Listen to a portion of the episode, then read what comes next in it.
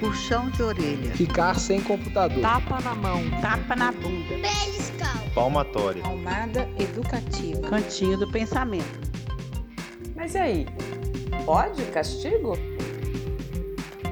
Esse é um programa para ajudar você, mãe, pai, educador, a lidar com as crianças e adolescentes de forma respeitosa, sem o uso de punições ou recompensas. Oi, Nina. Oi, mana, tudo bem? Tudo? Esse é o nosso oitavo Pode Castigo. Sim, e tem uma pergunta interessante hoje, mana. Ela é da Natália e ela diz o seguinte: primeiro, ela comenta que tá gostando das dicas. Que bom, Natália, a gente fica feliz. E ela compartilha o seguinte: Estou um pouco perdida. O João, de 4 anos, está numa fase ótima de aprendizagem. Mas quando recebe um não ou algo não sai do jeito que ele quer, ele chora, às vezes empurra, faz birra.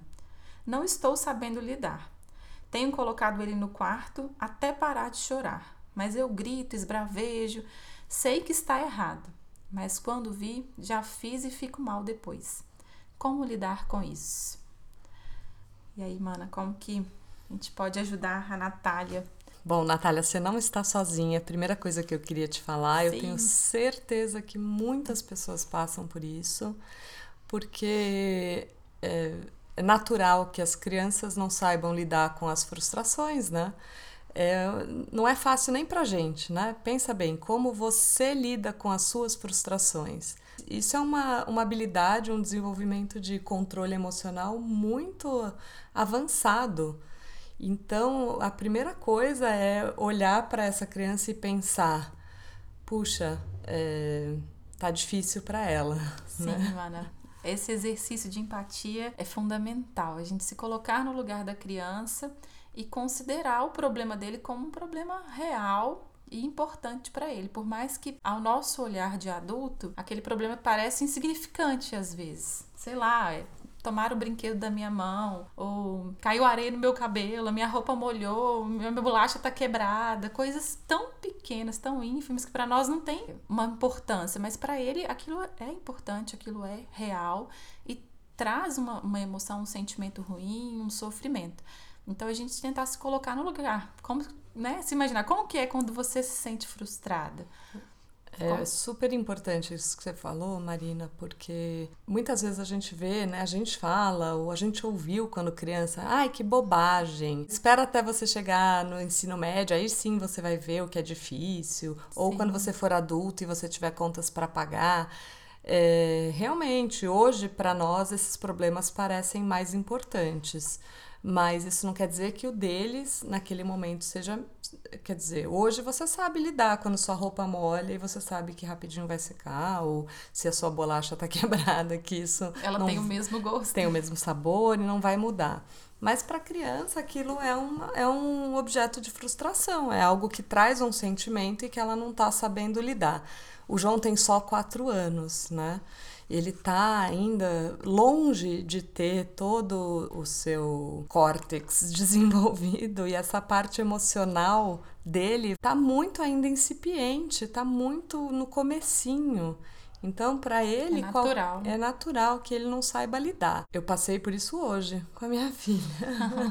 ela tem quatro anos também, a Cecília, e ela estava muito frustrada que ela queria levar dois brinquedos para a escola, que hoje é dia dos brinquedos, e não pode, só pode levar um. E ela começou a fazer uma birra enorme, gritar, espernear que ela queria levar dois, e porque chegando lá a gente perguntava para a professora e eu dizendo é, que não, que é só um, que a gente já sabe que isso é uma regra da escola, que só pode levar um. E ela começou a gritar, gritar literalmente. E eu posso dizer que é difícil mesmo. Eu estava atrasada, a gente não estava com tempo para lidar com isso. E depois eu conto como foi.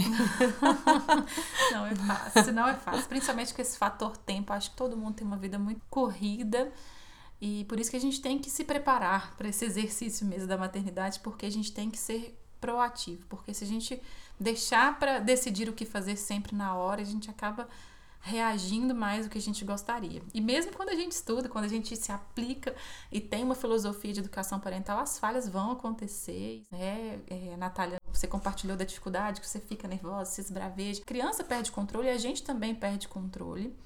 E eu acho que a gente tem que trabalhar muito essa questão da aceitação, porque a gente criou um estereótipo de super mãe, de super pais, e a gente vai falhar em algum momento. E em muitos li, momentos. Muitos momentos.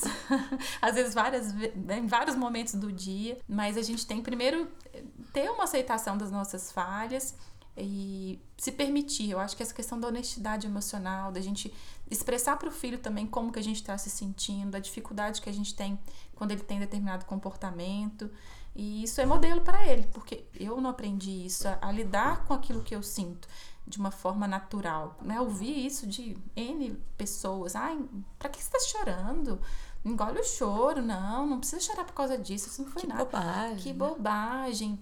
E aí a gente acaba crescendo sem confiar naquilo que a gente sente ou não se permitindo sentir tudo que vem à tona e a gente quer é, disfarçar, a gente quer esconder. E na verdade, é, o que eu quero ensinar para as minhas filhas hoje é: todos os sentimentos são aceitáveis. A raiva ela é normal, ela é natural. Sempre a gente vai se sentir mal por algum motivo ou outro, se sentir frustrado. Agora, como trabalhar isso, né? Como reconhecer esse sentimento e a partir desse reconhecimento dar nome ao que eu sinto e trabalhar formas positivas de expressar isso. A raiva não é errada, né? Muitas vezes a gente passa essa sensação, não é feia. Ela é um sentimento genuíno que todo mundo sente e quando a gente sente na frente dos filhos, a gente tem uma oportunidade excelente de ensinar para eles o que a gente faz com a nossa raiva Sim. né? De dizer, eu estou com muita raiva agora e agora o que eu faço com ela? Né? A raiva pode ser um movimento, um, um sentimento ótimo de motivação, uma por oportunidade para a gente modelar isso é. com os pequenos. E me lembrou um livro do Daniel Goleman que fala sobre a inteligência emocional e a arte de educar os filhos e, e ele fala dessa importância de a gente ser treinadores, ele usa esse termo, treinadores emocionais dos nossos filhos né? E justamente para ajudá-los a reconhecer essas emoções e a lidar com elas. Então a gente não tem que reprimir. Ele está lá frustrado, chorando aos prantos, talvez o motivo seja pequeno. Primeira coisa, criar conexão com o João, Natália, e validar o sentimento dele. Se, né, se colocar de igual para igual, falar, poxa, no seu lugar eu também me sentiria mal. Né? Realmente estou vendo que você está chateado e fazer esse exercício de empatia para criar a conexão em primeiro lugar. Você falou do Daniel Goleman e eu lembrei do Daniel Siegel, né? no livro dele do Cérebro da Criança, uma das, das dicas que ele dá para a integração do lado esquerdo, que é o lado mais racional, com o lado direito, que é o mais emocional. Então, se a criança está agindo é, sob o comando do lado direito, ela está sendo emotiva, ele fala para a gente primeiro conectar direito com direito, ou seja, fazer uma conexão emocional com essa criança de empatia e chegar perto e dizer: Eu entendo o que você está sentindo, é, eu imagino que isso deve ser muito difícil, ou eu no seu lugar também é, estaria com muita raiva. E, e fazer um, uma abordagem assim de proximidade, de, de conexão, antes de pensar na parte racional, né? Então, antes de fazer um plano. Então, a sugestão seria por exemplo, você se abaixar no nível do João, olhar para ele e dizer: Eu entendo o que você está sentindo. Uhum. E, e, mostrar assim com expressão corporal que você está aberta para receber um abraço, por exemplo, que talvez esse abraço venha espontaneamente, sem você pedir. Então, na hora que você abaixa, fala: Filho, eu sei, eu também ficaria com muita raiva no seu lugar. É, se eu puder te ajudar de alguma forma, tô é aqui, né? verdade. né? Então a mensagem de que eu me importo. E apesar do não, você está ali ao lado dele, validando esse sentimento e mostrando que você vai ajudá-lo a resolver aquele problema de alguma forma. É, na pergunta você compartilha que você deixa ele lá no quarto. Será que, que, que ele está tá pensando, pensando é. quando você deixa ele chorando e sai de perto? Né? Eu acho que esse sair de perto é uma, é uma ferramenta que a gente usa é, na disciplina positiva, que a gente é a pausa positiva, né? Que a gente também precisa de um tempo, precisa, se você está desorganizada, se você está surtada, você precisa se acalmar para conseguir é, conduzir a situação com o seu filho. Mas antes de você se afastar, é importante você comunicar para ele que você né, vai ter um tempo, que você vai se acalmar e que assim que possível você quer conversar com ele, né? Assim que possível você quer estar junto dele, disponível para poder resolver essa situação junto com ele. Então, essa mensagem tem que estar clara para ele não se sentir talvez abandonado ou minha mãe não me importa, ela me deixou aqui, né? Não dá essa sensação de insegurança para a criança, principalmente porque ele tem apenas quatro anos, ele vai entender a mensagem concreta. Minha mãe está me deixando em meio ao meu sofrimento. Então, acho que antes dessa pausa comunicar isso para o É, filho. se, se você de fato precisar se afastar, é, não tiver num momento é, como foi o meu hoje. Então agora vamos ao momento da verdade. Eu também não, não, não fiz as melhores escolhas hoje, estava com pressa, a gente estava super atrasada para a escola e quando ela começou essa história do brinquedo. E eu poderia ter sido muito mais empática e ter dito é, realmente dá vontade de levar todos os brinquedos. E a gente só pode escolher um, né? Firme e gentil. Mas eu não fiz isso. Eu tava com pressa. Falei, poxa, filha, eu já te falei desde ontem pra você escolher o seu brinquedo. E agora você deixou pra última hora. Você falou que ia levar tal. E agora você mudou de dela. Queria que eu procurasse uma peça de um brinquedo para ela levar. E eu não tinha a menor ideia de onde essa peça estava. E eu não, não tinha tempo para procurar. Então, é claro, na hora da correria, na hora da rotina, do dia a dia, nem sempre a gente vai estar tá lá 100% para fazer isso. O que eu poderia ter feito eu mesma nessa situação? Ter dito, é, eu também ficaria frustrada no seu lugar, porque eu já sei que com a Cecília, quando eu digo, é, você está muito nervosa, ela fala, não tô nervosa, eu não tô brava, eu não tô chateada. Qualquer, qualquer adjetivo que eu use, ela reage assim. Mas se eu digo, eu também, no seu lugar, ficaria frustrada. É um outro jeito de nomear o sentimento, sem dizer você está. Né? Ela vai entender que aquele sentimento tem um nome que é frustração. É, ensinando. É importante validar esse sentimento dela. E se eu precisar sair de perto, eu né, tenho, como a Marina bem disse, enfim, não, não, não foi a melhor escolha hoje, mas tudo bem, estou aqui pensando é. sobre isso e como eu posso fazer melhor de uma próxima vez. Uma outra ferramenta, Natália, que eu é, acho que pode ser útil nessa situação é a roda de escolhas para a raiva.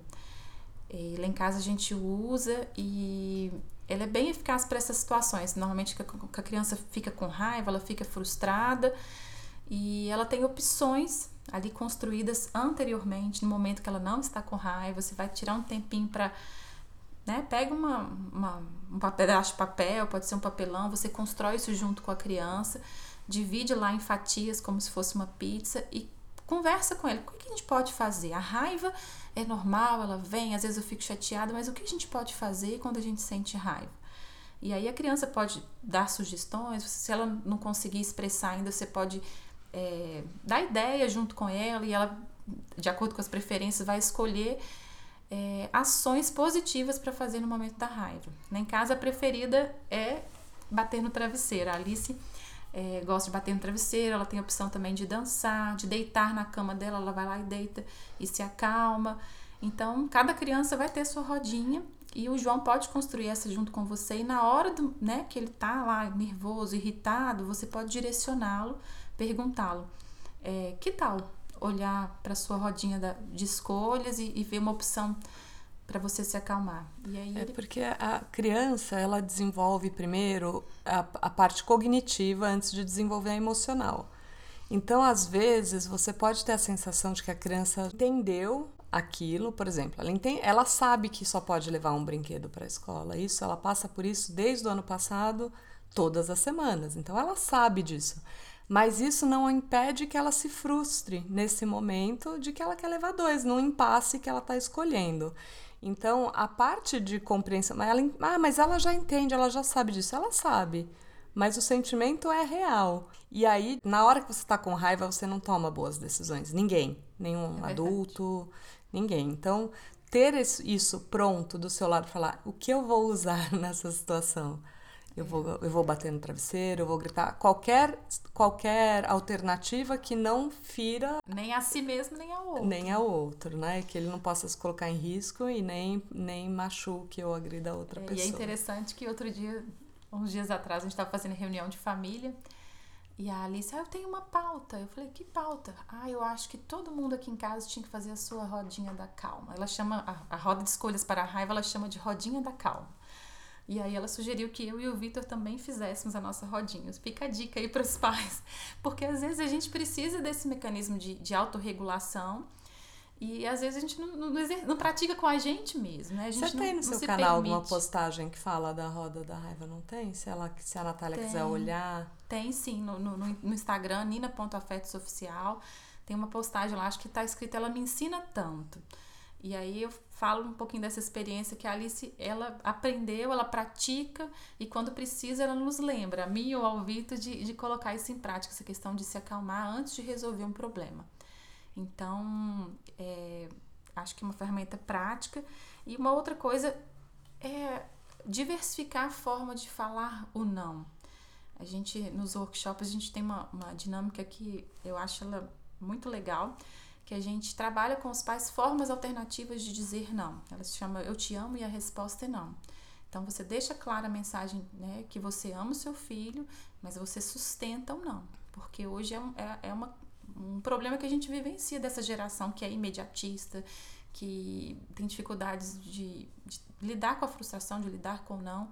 É, a frustração muito... é importante passar por ela, não é Sim. é isso que a gente está propondo, né? Ele tem que passar e tem que aprender através das vivências dele, de um repertório de como lidar com essa frustração. O que, que eu faço quando eu me frustro? O que eu faço quando eu tenho raiva? Porque impedi-los de salvar de... nunca. Não, e não tem como ao longo da vida a gente impedir que, é, que, que eles passem raiva. Proteger. Não tem como. Ele vai um dia vai sentir isso e ele precisa saber como lidar. E não é passando por isso uma vez, duas, três, né? É ao longo. Ao longo da vida e as várias vezes. Né? É um repertório que, que, que ele precisa passar por isso e entender o que, que é aceitável. De, de se fazer com esse sentimento. E que a gente muitas vezes se frustra ao longo da vida, né? Também. É, você faz uma entrevista de emprego e não passa, termina um relacionamento, é, enfim, você planeja um evento e chove no dia. E como a gente lida como com reagimos? isso é, na frente deles até. Eu sempre penso que é uma oportunidade. Eu brinco que quando a era forma... professora de sala de aula de criança pequena, é, você parece a louca que fica narrando tudo que, que você faz. Ah, agora eu, eu preciso pegar uma coisa que está muito no alto, então eu vou colocar um banquinho aqui e eu vou, eu vou narrando o meu raciocínio porque a Eles criança está observando e aprendendo com o meu modelo, né? Não só com o que ela está vendo, mas pensando. É, e pensando que... nisso, né? Um, um, casal, o pai e a mãe, um contraria o outro. Como que eu reajo quando o meu parceiro me contraria? Quando eu sou frustrada pelo outro? A criança está observando. Então é, é algo para a gente pensar. A gente o tempo todo nós somos modelo, referência e é muito mais o que a gente faz do que, que a gente fala. E aí, voltando, Ana, na, na dinâmica lá do, ah, das do formas não, de dizer o não. e aí, é, eu, lá em casa funciona muito com a Alice a questão da gente fazer um plano. Ao invés de falar um não, simples não na lata, não, porque não, a gente fala, ah, legal, mas que tal a gente fazer um plano para a gente conseguir fazer isso daqui a um tempo? Porque às vezes não é uma realidade, ela quer um brinquedo novo e não tá, não é data de aniversário, não é dia das crianças, não é nenhuma data. Então, eu não vou na loja comprar.